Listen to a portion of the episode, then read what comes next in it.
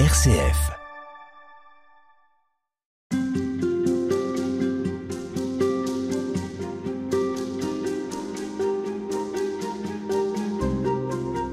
Frère Olivier Cattel, on a euh, envie de, de posséder, vous le disiez, hein, euh, on est très attaché à nos biens matériels. Si on peut stocker, on stocke. Euh, Si on peut thésauriser, on thésaurise.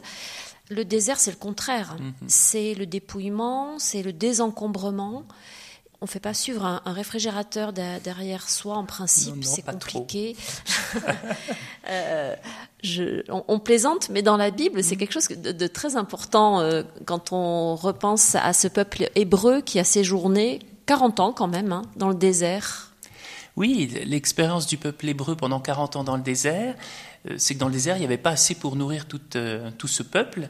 Et donc, c'est Dieu qui a envoyé ce qu'on appelle la manne. Alors, c'est rigolo parce qu'en fait, la manne, on ne sait pas exactement ce que c'est, puisque le mot lui-même, en hébreu, manhu, ça veut dire qu'est-ce que c'est. donc, euh, Dieu leur envoie du qu'est-ce que c'est, et ils vont se nourrir de qu'est-ce que c'est pendant 40 ans. Et on nous raconte que le peuple, au début, quand il voit toute cette manne qui tombe le matin, avant que le soleil se lève, ben, ils veulent en accumuler le maximum, la stocker. Et tout ce qui ne consomme pas le jour même, eh bien, elle va pourrir et se détruire. Et donc, c'était cette expérience fondamentale, tout d'un coup, de se dire est-ce que Dieu me donnera bien demain assez pour vivre? Et, la réponse, oui, ouf, ça tombe. ça tombe. Et ça va tomber. hein. Donc, six jours par semaine, c'est que le, le jour du Shabbat, du- le sabbat, le septième jour, elle ne tombe pas. Ils ont le droit d'en garder une double portion le sixième jour. Là, ça ne pourrit pas. Là, ça ne pourrit pas. Mais parce que c'est une œuvre servile, on dit, c'est une œuvre un peu d'esclave, d'aller cueillir sa nourriture, c'est un travail, donc le jour de Shabbat, on ne travaille pas. Mais on imagine, hein, pendant 40 ans, d'apprendre chaque jour à faire confiance à Dieu. Dire demain, il va me donner ce qui est nécessaire à ma vie. Demain, j'aurai assez. Et ça, c'est très difficile. Là, c'est la confiance absolue. Confiance absolue, voilà. C'est comme vous disiez, c'est euh, c'est pas avoir un frigo plein, c'est pas avoir un livret A à 3% plein, c'est de se dire voilà, chaque jour, la confiance absolue, Dieu me donne mon pain quotidien. Donne-nous aujourd'hui notre pain de ce jour. Voilà, c'est ce qu'on dit dans Notre Père. Et alors, en quoi ce temps de carême, euh, avec l'analogie du désert, peut-il être un temps d'apprentissage de la confiance en Dieu, euh, dans la, foi, la confiance qu'il nous donnera demain, ce dont nous aurons besoin? Je crois que ça repasse un peu ce qu'on disait par la, euh, en partie la prière. Euh, c'est de se dire, euh, même s'il y a des difficultés qui arrivent dans ma vie, et euh, on peut en avoir de, tout, de tous ordres un peu tous les jours, Dieu sera là. Dieu me donnera ce dont j'ai besoin pour que euh, non seulement je dirais ça se passe bien, mais que tout se fasse selon sa volonté. Et ça, c'est petit à petit l'apprentissage fondamental, un mot qu'on n'a pas encore dit, de la sainteté. Le saint, c'est celui qui a remis toute sa volonté à Dieu, qui se laisse guider par Dieu, mais pas par le bout du nez où on laisse, il se laisse guider par Dieu parce qu'il sait que Dieu, tous les jours, lui donnera ce dont il a besoin.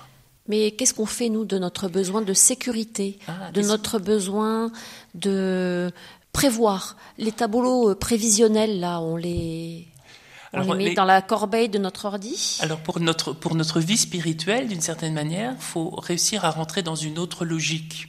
Quand on vient ici en Orient, on est assez marqué, et comme Européens, parfois on est même un peu énervé, parce que dès que vous demandez quelque chose à quelqu'un, il vous dit Inch'Allah, si Dieu veut.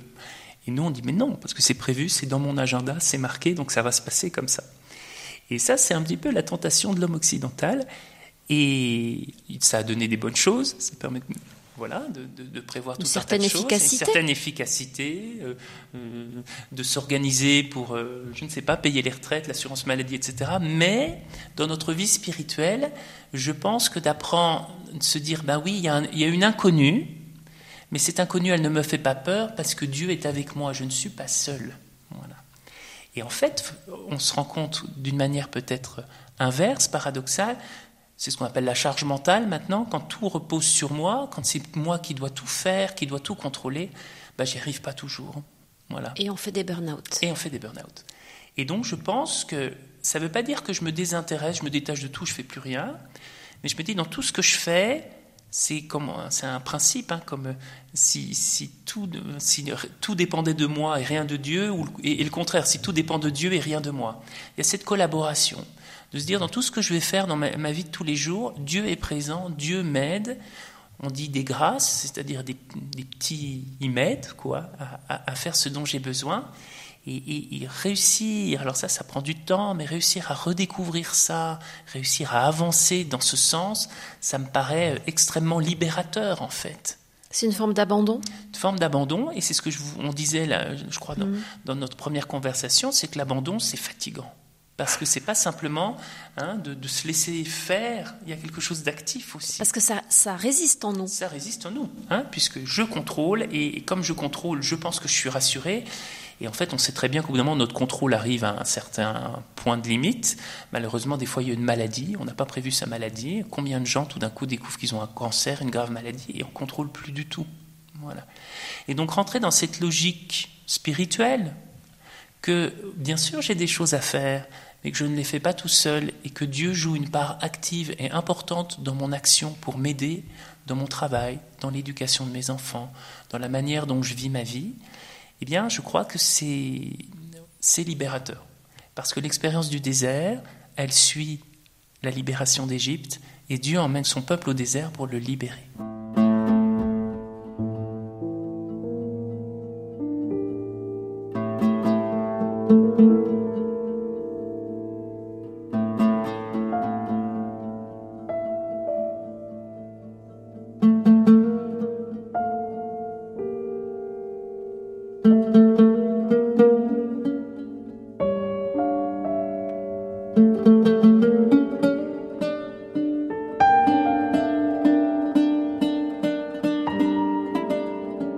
Euh, un peu déconcertant pour l'entourage. Mmh, euh, alors on va pas tous se mettre à dire Inch'Allah dès qu'on nous propose quelque chose, mais c'est une attitude intérieure qui finit par, se, par être perçue par les autres et qui peut sembler un peu étrange. C'est pas grave? C'est pas grave. Voilà, c'est pas grave. Et puis en fait, ce qui pourra surprendre notre entourage, il y a d'autres fruits. Quand on est libéré, quand on fait tout avec Dieu, normalement, on gagne beaucoup de joie. Voilà. Beaucoup de joie parce qu'on est libre. On est libre. On sait que Dieu est avec nous et que Dieu agit avec nous et qu'il y a un certain nombre de choses qui ne reposent pas tous sur moi. Et donc il y a une vraie expérience de libération. Et quand on est libre, c'est ce que Dieu veut pour nous. Toute l'œuvre de la Bible, tout ce que Dieu veut pour nous, c'est notre libération. Et donc si on est libre, on sera un peu plus joyeux. On aura, comme dirait le Saint-Père, peut-être plus trop des phases de carême, mais des phases de Pâques. Et je crois que ça, nos proches le verront. Et notre vie je veux dire, il y aura un certain rayonnement sur, euh, sur la vie de nos proches. Puisque vous parliez de saints, mhm. pour vous, qui incarne le mieux cette phase de Pâques et cette joie, euh, fruit d'une libération, d'une liberté intérieure? Parmi moi, les figures qui me guident, alors ça vous étonnera pas trop, comme dominicain, il y a Saint Dominique et Saint François. Saint François, il a eu des grosses c'était très dur, il a eu des gros moments de doute dans sa vie religieuse. Il a eu des temps de désert. Il a eu des temps de désert, il a souvent été au désert et parfois il a souffert. Et en même temps, il a gardé une très grande joie. Il a atteint dans son cœur ce dont il parle, on, des fois on dit ça pour rigoler, la joie parfaite. Et donc ces gens qui, malgré les difficultés, faisant confiance à Dieu, ont reçu de Dieu tellement qu'ils savaient que, que, Dieu était avec eux. Et pour moi, François, Saint François est vraiment une très très belle figure de cette liberté totale du saint et de cette joie de saint. C'est intéressant ce que vous dites parce que là on parle du carême comme désert avec des dates fixées par le calendrier. Mhm. Le désert parfois il s'invite dans nos vies. Bien sûr. À des moments où euh, on s'y attend pas. Vous, y avez déjà fait allusion. Hein. Dans, nos vies, euh, il y a des temps liturgiques, mais euh, c'est des expériences qui sont fondamentales de toute vie spirituelle, de toute vie humaine. La traversée du désert, on parle des fois pour des hommes politiques, mais dans nos vies personnelles, on passe aussi par beaucoup de morts dans nos vies personnelles, des regrets, je disais tout à l'heure, des, des, deuils et puis des, difficultés. Mais on vit aussi beaucoup dans nos vies. S'il y a des carèmes, s'il y a des déserts, s'il y a des morts, il y a aussi beaucoup de résurrection. À chaque fois que quelqu'un se relève d'une difficulté, retrouve la joie, retrouve la confiance en soi, ça c'est une résurrection. C'est pas simplement la résurrection finale.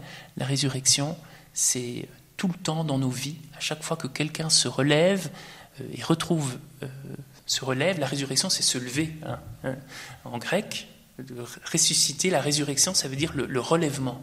Et eh bien, quand on se relève, et eh bien, Dieu agit. Et donc, il y a toutes ces phases dans notre vie chrétienne. Et on sait toujours qu'après le désert, après les morts, il y a la résurrection. Et c'est pour ça que le désert a du sens. Sinon, ça n'en aurait aucun. Le désert n'est surtout pas fait pour qu'on y reste. Voilà, le peuple hébreu est resté 40 ans pour entrer dans la terre promise, un pays où coulait le lait et le miel.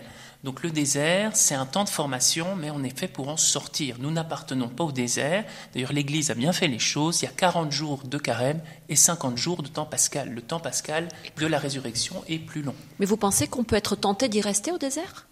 Oui, parce qu'on peut s'y complaire, on, peut, on, peut, on pourrait s'y complaire et et on sait que des fois, on est dans nos enfermements, dans nos solitudes. Mais il faut se rappeler que ce n'est pas l'expérience du désert que Dieu nous propose. Il nous propose, oui, un temps de solitude, mais un temps de solitude, en fait, avec lui, avec les autres, pour qu'on en sorte, voilà, pour qu'on en soit libéré. Et c'est un temps de formation, c'est pas un temps où on est fait pour rester, on n'est pas fait pour habiter au désert. On conclut avec vous demain. Merci. Merci beaucoup, frère Olivier Cattel.